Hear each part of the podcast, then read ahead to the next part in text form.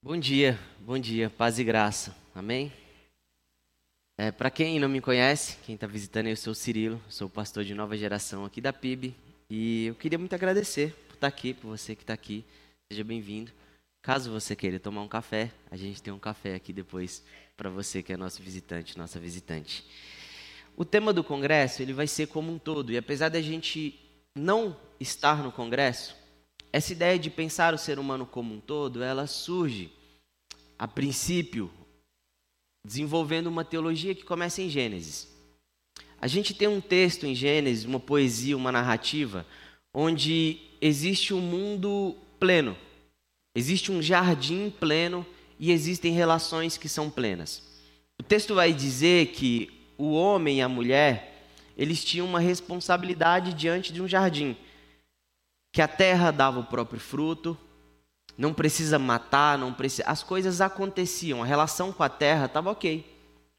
O texto vai dizer de um Deus que caminha, eu acho isso muito bonito, de dizer que Deus caminha com esse ser humano pelo jardim. Um jardim já é bonito demais. Um jardim com o nome de prazer.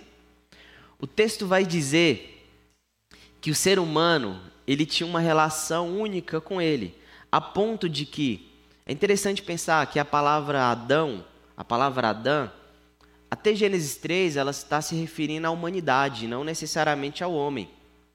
A palavra que o texto vai usar para homem, a palavra que o texto vai usar para mulher são diferentes, mas a palavra Adão é como se estivesse dizendo humanidade, inclusive uma palavra que vem da palavra terra, que é Adamá. Então o texto diz mais ou menos assim: existe a terra e existe o terráqueo. Existe Adamá e existe o Adão, que é o ser humano. O texto fala dessa relação com o outro, o texto fala dessa relação com a natureza, o texto fala da relação com Deus e o texto vai dizer da relação com eles. Eles andavam nus. Não tinha vergonha, não tinha que ter essa coisa de, de se sentir vulnerável diante do outro, porque essas relações eram plenas. E aí a gente tem um grande problema. A gente tem o pecado, o ser humano é, querendo tomar suas próprias decisões e as coisas a partir dali elas mudam. E o texto de Gênesis ele é muito claro em fazer uma relação de progressividade desses problemas, dessa progressividade do mal. Então, logo que o pecado acontece, acontece também as consequências. A terra agora ia demorar para produzir. A mulher e o homem agora teriam uma relação estremecida, a ponto de que um teria o desejo para o outro, e o homem faz algo muito simbólico que é agora o homem, o a figura do homem, dá um nome para a mulher, de Eva, um nome com uma função. E é interessante pensar que antes eles davam nomes para os animais, ou seja, quem dá nome tem para si uma prerrogativa de uma autoridade, de alguém que. Mas o homem agora decidiu que ele vai ter essa prerrogativa e ele dá nome para a mulher. Então a gente já tem um problema que a gente vive até hoje e que começou dali. A gente tem essa relação com o ser humano mudando, porque agora ele olha um para o outro e se sente nu, se, tem vergonha e precisa se vestir. A gente tem uma relação com Deus onde o ser humano precisa se esconder. Relação que mais tarde vai passar a ser mediada por sacrifícios, vai ser mediada por um sacerdote, vai ser mediada por um outro que não seja uma relação direta. E a partir de então, essas relações vão mudando, a ponto de que agora esse homem e essa mulher, eles têm filhos. E a gente tem uma história muito conhecida na Bíblia de Caim e Abel. Caim e Abel eram irmãos, eles foram prestar sacrifícios. O sacrifício de Abel foi aceito pelo Senhor e o de Caim não. E o texto vai dizer que Caim ele fica indignado com isso, não só porque o sacrifício dele não foi aceito, mas pelo fato de que o sacrifício dele foi, não foi aceito e o do irmão dele foi.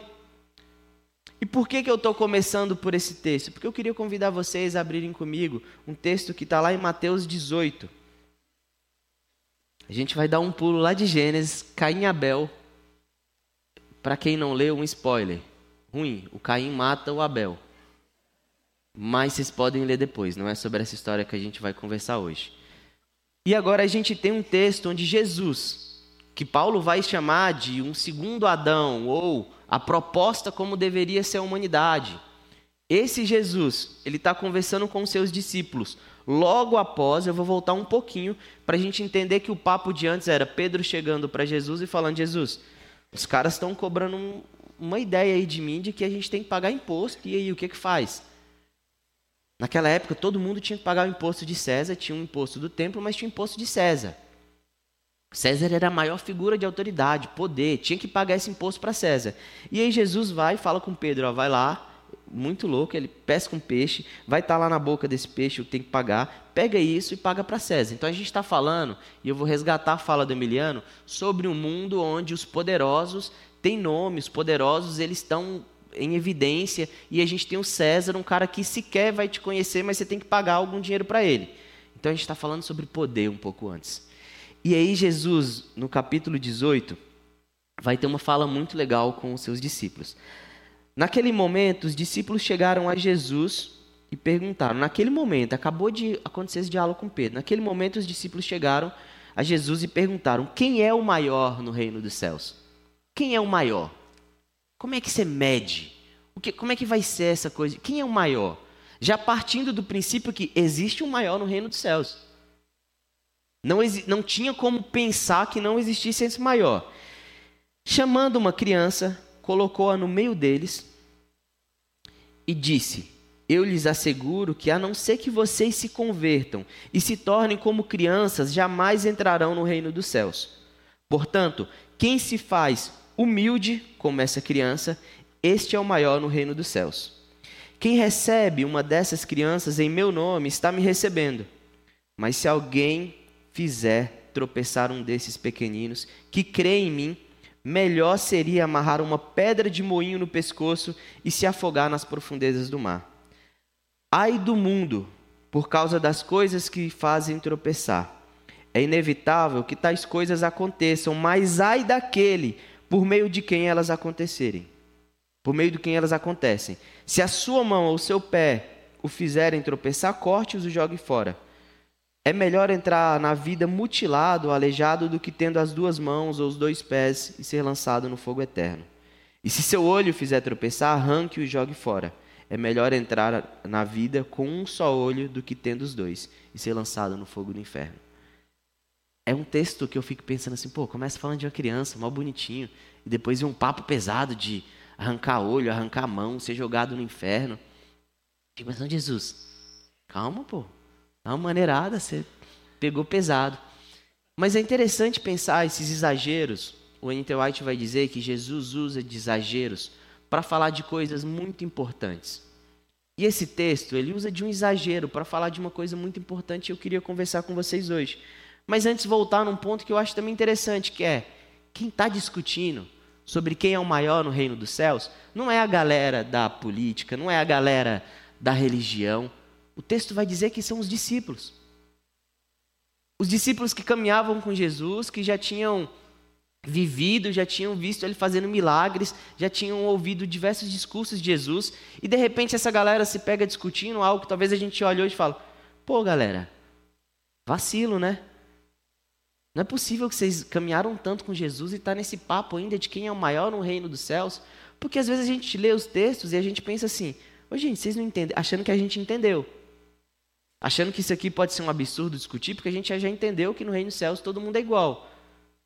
Mas o quanto que a gente entender de uma forma conceito faz com que isso seja uma vivência, faz com que isso seja uma experiência na nossa vida. Porque os discípulos estão preocupados com quem vai ser o maior no reino dos céus.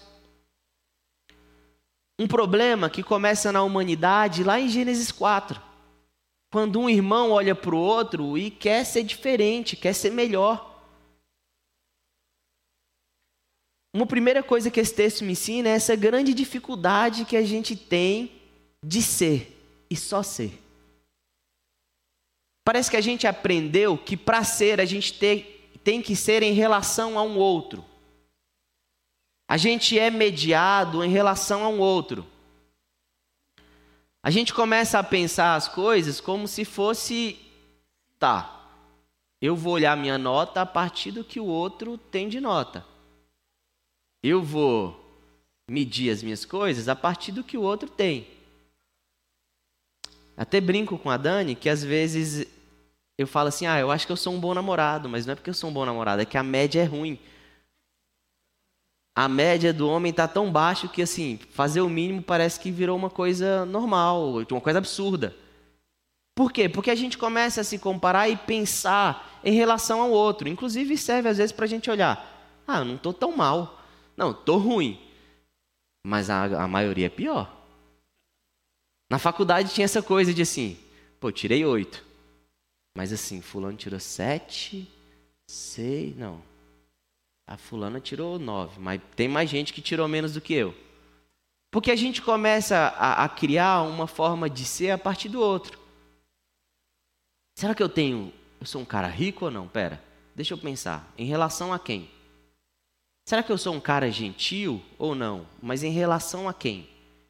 E os discípulos estão discutindo quem vai ser o maior no reino dos céus. Quem que é o maior?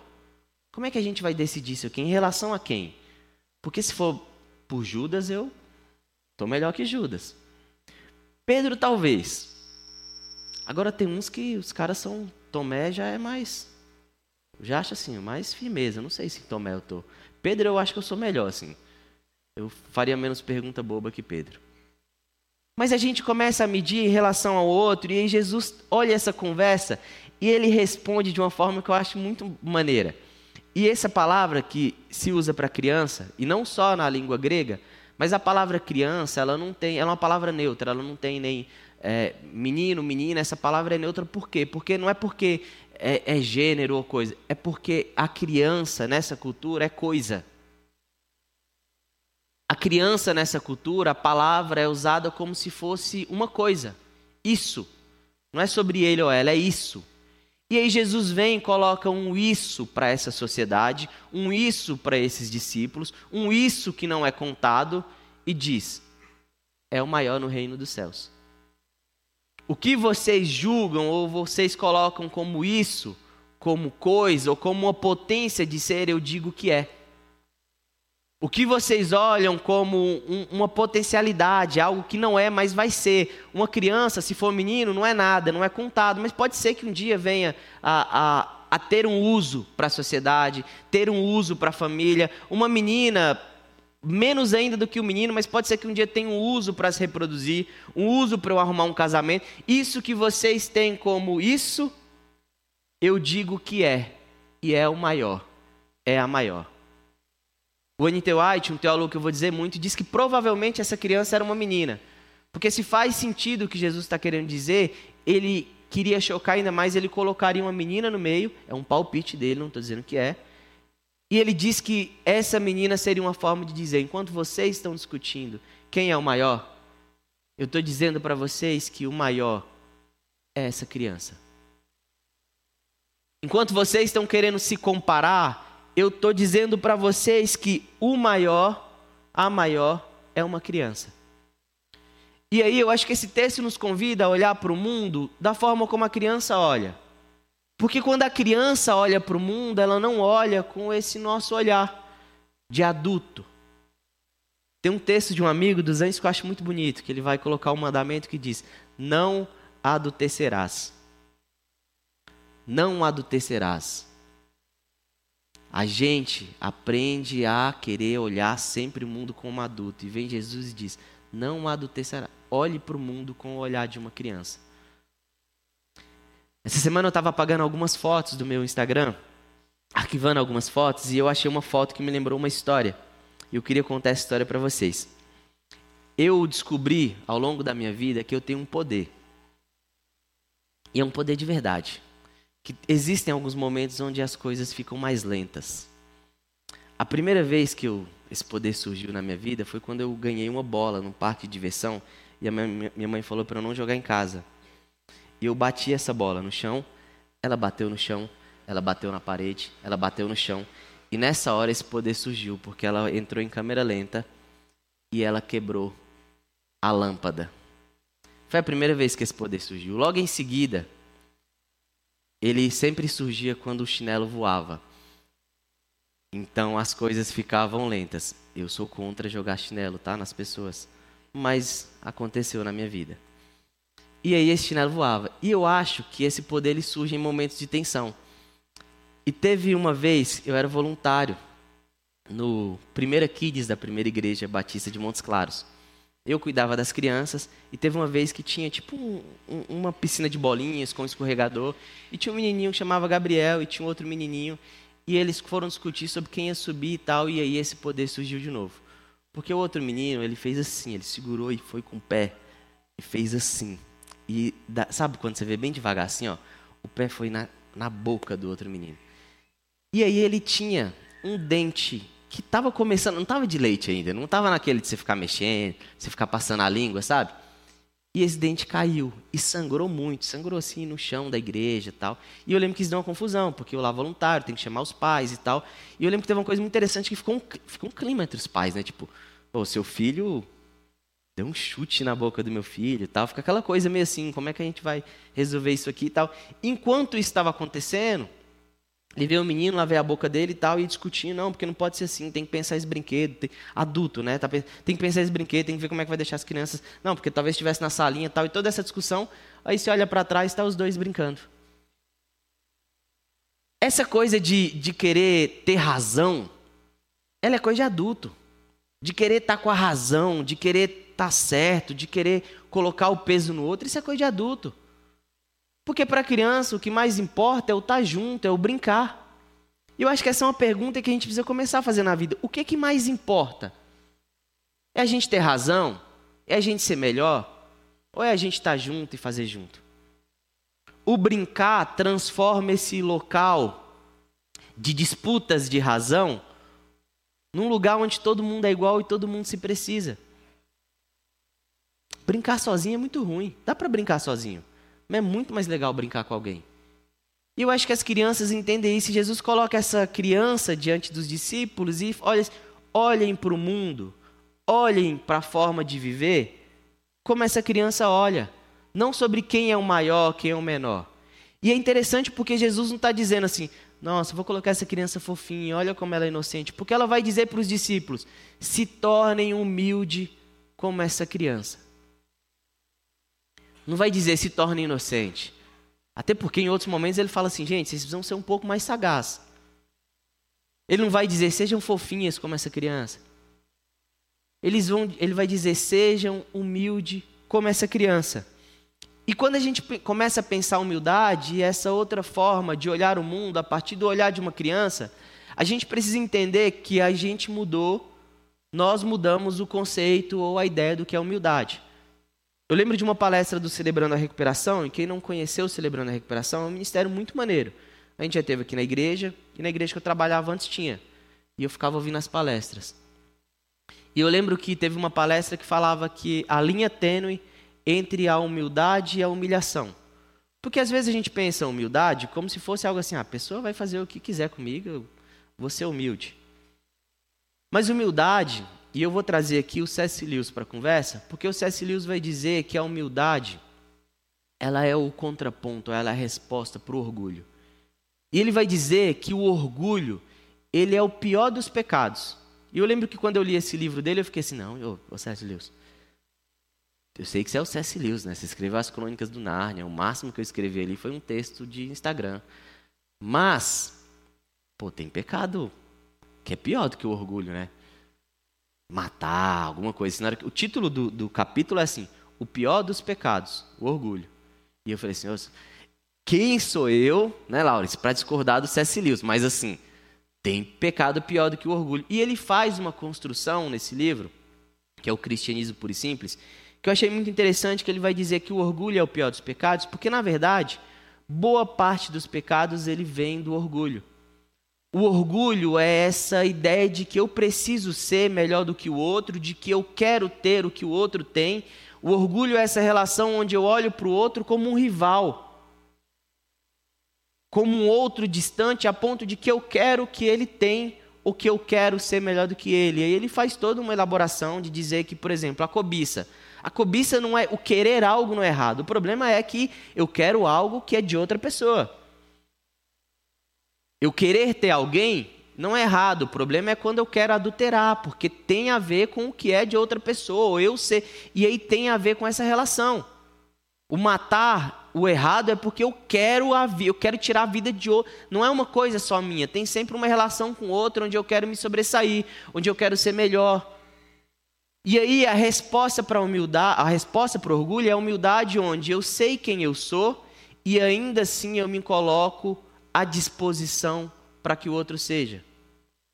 Eu sei quem eu sou, eu sei no que eu sou bom e ainda assim eu não me coloco em uma competição com o outro, porque o outro, ele faz parte de uma comunidade, porque o outro, ele faz parte de um povo, porque o outro é com quem eu também sou. Quando Jesus vai dizer para os discípulos e responder quem é o maior no reino dos céus, ele está dizendo: seja humilde como uma criança, que não está nesse papo de querer competir com o outro, que não está nesse papo de querer ser o maior. Porque, mesmo diante de uma sociedade que vai dizer que ela é coisa, mesmo diante de um mundo que vai dizer que ela é nada, ela é, ela sabe que é e ela é com outros e outras. Olhar a partir do olho de uma criança, olhar a partir desse olhar para o mundo, é olhar a partir da lógica do reino de Deus. Diferente da lógica do César, que tinha o César, que tinha os governantes, que tinha os generais, que tinha o um império, que tinha uma religião, que tinha sacerdotes. O universo de uma criança, o mundo, o reino de uma criança é a partir de relações e a partir de brincar. Não dá para a gente dizer que vive um evangelho se a gente vive um mundo de competição e se coloca diante desse mundo e se molda a esse mundo. Se a gente começa a olhar para o outro como um rival ou como uma régua e não como outro. Se a gente não aprende a ser. Uma das coisas mais legais que eu achava no Celebrando a Recuperação, e eu sou um eu devia ter participado mais. Eu só ouvi as palestras. Mas eu achava muito legal, porque todo mundo no Celebrando a Recuperação, que vai começar a se apresentar, diz: Eu sou o Cirilo, filho amado de Deus. Eu não sou o Cirilo pastor. Eu não sou nem o Cirilo mineiro que eu gosto de me apresentar. Antes de tudo, eu sou filho amado de Deus. E o que, que eu precisei fazer para ser filho amado de Deus? É graça, não precisei fazer nada. Eu não sou o Cirilo pastor. Você não é o fulano médico, o ciclano empresário, a fulana professora. A partir da lógica do reino de Deus e a partir do olhar de uma criança, a gente é. E a gente é tudo igual. Ah, Cirilo, mas tem criança que, que desde pequena já mostra uns comportamentos. E aí você entra numa grande discussão filosófica, porque os caras estão discutindo isso há anos e anos se o ser humano nasce mal, se é a sociedade que corrompe. Eu acredito no que Jesus está dizendo. Olhe a partir do olhar de uma criança. Seja humilde como uma criança. A partir dali, o que a gente faz com essa criança? E aí entra o exagero de Jesus. E talvez esse seja o segundo ponto. E, talvez não, esse é o segundo ponto que eu queria conversar com vocês, que é o olhar da criança ensina para a gente a ver um mundo diferente. É um convite para a gente olhar de um mundo diferente. Mas a criança também, e esse olhar da criança nos convida a uma responsabilidade. Uma responsabilidade com ela e uma responsabilidade com o mundo. O exagero de Jesus é tanto que ele diz que quem faz uma criança tropeçar, quem faz uma criança é melhor que amarre uma pedra. E quando falava de uma pedra, imaginava assim, Léo, você que é do crossfit, uma pedra lá, aquelas que você pega aqui, ó, e você carrega a pedra. Mas a palavra que Jesus está usando, o que ele está fazendo de referência a essa pedra, é uma pedra, tipo assim, mano, muito grande, que tinha que amarrar num burro. Para esse burro, ela tinha um buraco no meio, colocava uma corda, aí você colocava os grãos no chão, e esse burro, ele. Mano, um burro tem muita força. Esse burro, ele puxava essa pedra, para essa pedra passar por cima dos grãos. Então, assim, é um exagero mesmo. Dá para você usar um não é tipo uma pedra que você vai colocar num colar. E ele está dizendo assim: é melhor vocês amarrarem essa pedra e vocês se jogarem no mar, e não assim no rasinho, é no fundo, no profundo do mar. Se joguem, porque é melhor vocês fazerem isso do que fazer uma criança tropeçar. É uma palavra de responsabilidade. Jesus convida a gente a olhar para a criança e olhar a partir da criança como uma responsabilidade, é um olhar que impele para que a gente olhe para a criança como responsabilidade. Da última vez que eu falei aqui, eu falei num domingo à noite. E eu falei sobre o ECA, o Estatuto da Criança e do Adolescente. E falei da gente como igreja, da importância que a gente tem, a responsabilidade que a gente tem. E enquanto eu falava, uma criança morreu para uma violência policial. No mesmo momento que eu falava, uma criança morreu. O João citou isso aqui. Outras crianças foram manifestar e dizer que tinham direito à vida. E às vezes, quando a gente pensa tropeço, e não só tropeço, mas qualquer outra violência, a gente pensa assim: eu não faço. Eu não faço. Eu estou isento de culpa, eu estou isento de responsabilidade. Eu nunca fiz uma criança tropeçar, eu nunca fiz mal para uma criança. Eu nunca fui violento com uma mulher, eu nunca fui, tive uma fala ou matei uma pessoa negra. Eu estou isento dessas violências. Estou isento disso. O lance é que responsabilidade não é sobre não fazer, é assumir uma, uma postura de vida que transforme e que lute por. Eu lembro que quando eu comecei a conversar um pouco mais com amigos sobre racismo, e aí surgiu essa fala, que depois eu fui estudar um pouco mais, que é: não basta não ser racista, tem que ser antirracista. Não basta não ser violento com as crianças, tem que lutar para que as crianças tenham direito à vida. Não basta dizer ou não atrapalhar a educação de uma criança. Tem que lutar para que a educação seja um direito garantido. Não basta falar ou dizer que eu não estou contando uma heresia ou ensinando a criança sobre Jesus de uma forma errada. Eu tenho que dar o direito e criar ambiente possível onde essa criança vai aprender a viver a espiritualidade. A espiritualidade que a gente ensinar, mas com o direito, inclusive, dela virar um dia e falar: eu escolhi outra coisa. Mas qual que é a nossa responsabilidade como igreja? Criar ambientes possíveis, lutar para que os direitos sejam possíveis, sejam uma realidade. E assumir os nossos deveres. Isso que a gente está conversando aqui, eu podia falar numa palestra de qualquer outro lugar. E talvez você pense assim: ah, mas isso aí não tem a ver com o Evangelho. E se a gente vai olhar para o Evangelho de Jesus de forma integral, tem a ver sim. A gente precisa entender que na cultura judaica não tem essa coisa de religião e sociedade, de sagrado e a vida normal que eles iam pro, eles tinham lá o lance de toda uma vida diferente, ritual no templo, mas o judeu ele olha a vida como uma forma muito mais integral, a ponto de que a palavra coração para eles não é emoção, é o todo. Educação para eles, ensinar sobre a fé, não eram coisas separadas. Porque fazia parte da identidade desse povo. Só que a gente desfragmentou tanto a nossa vida que a gente acha que quando a gente vai falar de espiritualidade, a gente vai falar de Bíblia, igreja, e que, ah, Cirilo, esse papo para a gente falar sobre direito das crianças, isso aí a gente ouve em outra coisa, isso aí é coisa de ação social. E Jesus está dizendo de fazer as crianças, aquele a quem ele é. Porque isso também é interessante nessa fala de Jesus. Que ele vai dizer que ele se encontra na criança. Quando a gente faz por uma delas, a gente faz por ele. Tem um outro texto em Mateus 25, o mesmo evangelho, que ele vai dizer que vocês querem fazer alguma coisa? Façam aí por, por, por quem precisa, pelos pequeninos, como ele diz, que vocês vão estar fazendo por mim. Vocês querem encontrar comigo? Encontrem com as crianças. Querem encontrar ainda mais comigo? Encontrem com as crianças vulneráveis. Não só não as faça tropeçar, mas crie ambientes possíveis, onde elas possam ser quem elas são e aprendam com elas. Jesus ele é bem, bem enfático assim, numa dureza e no exagero em relação a esse tropeço. E esse olhar do qual Jesus nos convida, ele é sobre olhar para o mundo de um jeito diferente. Olhar para o mundo a partir de uma ótica do reino de Deus é olhar como uma criança olha. É ser humilde como uma criança é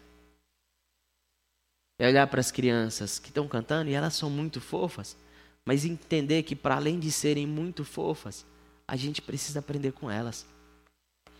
A gente esquece, a gente endurece o coração. A gente abre mão do que é importante. Porque nessa de a gente esquecer quem a gente é, ou que a gente já é, a gente quer tanto ser que a gente diminui o ser de outros e outras. A gente quer tanto ser o maior que a gente esquece de quem foi ou se colocou como o menor. Paulo vai escrever um, uma canção muito bonita. Que ele vai dizer que, mesmo Jesus sendo Deus, tendo toda a glória dele, sendo tudo aquilo, ele se esvazia. A teologia vai falar da kenosis. E ele se esvazia. Não é que ele abriu mão, não é que ele deixou de ser Deus. Ele tem tudo isso, mas ele se esvazia. Ele se coloca num outro lugar para ser igual. E aí essa, essa canção, esse texto que Paulo diz, ele, ele vai dizer assim, que ele se coloca como igual, mas sendo igual, sendo um ser humano, ele vai lá e ainda se humilha. E se coloca numa posição que entre aquele que ele já é igual, que é a maior humilhação, sair do local, do, do, dessa posição onde eu sou Deus, cheio de glória, e me colocar como ser humano. E aí quando eu chego como ser humano, eu ainda digo assim, eu vou além eu vou para a morte. E eu vou para a morte de cruz. Eu vou para a humilhação. A minha humildade me levou para um lugar onde eu vou me colocar abaixo para que eu, para que você, para que a gente seja. Não é só ser igual, eu sei quem eu sou, eu sei quem eu sou, mas eu vou me colocar como vocês, eu vou me colocar em obediência ao meu Pai. Num lugar onde eu vou ser menos, eu vou me humilhar, eu vou para a cruz, para que vocês possam ser e ser um comigo. Porque não é para que vocês possam ser, é para que a gente possa ser com Ele. E aí eu acho que Jesus parece o Gabriel. Porque ele olha e fala assim: o que, que importa? É eu estar tá aqui? O que, que importa? É eu estar tá com a razão? Não, o que, que importa é a gente estar tá junto. O Evangelho, a cruz, e das minhas licenças poéticas, é um convite de Jesus para a gente brincar. Para a gente brincar de ser, de ser família, de ser um. É um convite para a gente brincar de reino de céus. A gente usa a palavra brincar como se fosse uma coisa. Mas brincar é uma coisa muito séria. O convite de Jesus para a gente é: sejam humildes como uma criança. Para a gente aprender a brincar. Brincar de reino de céus. Brincar de reino de Deus. Brincar. Viver uma vida plena de brincar. Como eu brincava com o homem e a mulher no jardim como a gente era completo, como a gente era como um todo. Abaixe sua cabeça, vamos orar. Deus, muito obrigado. Muito obrigado porque o Senhor não só colocou uma criança diante dos discípulos para nos ensinar, nos ensinar sobre o reino de Deus. O Senhor se fez criança, Pai. A nossa esperança, ela está na criança. Na criança Jesus e na criança dentro da gente. Que a gente aprenda a olhar para o mundo com os olhos de criança, Pai, em humildade, em amor, como quem quer brincar, como quem sabe o que realmente importa. Que a gente aprenda, Pai, a ter responsabilidade diante desse olhar de cada criança que a gente vive, que a gente convive, e que esse olhar possa falar ao nosso coração a tua voz que nos ensina, que nos adverte sobre a responsabilidade que a gente tem. Obrigado, Jesus, por ser essa criança na nossa vida, por ser esse modelo de humildade. Obrigado, Jesus, porque na cruz o Senhor nos convida e nos ensina a ser. Que a gente aprenda a olhar para a criança como quem é. Que a gente aprenda a olhar com esse olhar de Jesus, de colocar a criança no centro e de ter a criança como modelo, mudando a forma como a gente entende poder, como a gente entende a vida, mudando a forma como a gente entende o outro e a gente acolhe o outro. Que essa criança em nós, ela persevere, Pai, diante do mundo tão adulto. Que a criança em nós, ela se mantenha firme diante de tanta coisa e de tanto poder, dizendo que ela não deve existir. Abençoa as nossas crianças. Que a gente, que essa comunidade aprenda, aprenda a olhar para a criança como quem é. Que essas crianças que cantaram aqui hoje, que elas tenham um papel fundamental na construção dessa comunidade, como quem é, como quem é no agora. Que a gente não olhe como potência do que vai ser, mas que a gente entenda que é e que é esperança também. Esperança para ser melhor, para ser diferente. Que a gente viva tendo essa esperança de um mundo melhor, de um mundo mais construído pelas crianças, de um mundo mais construído pelo teu filho Jesus, Pai. É em nome dele que a gente ora. Amém.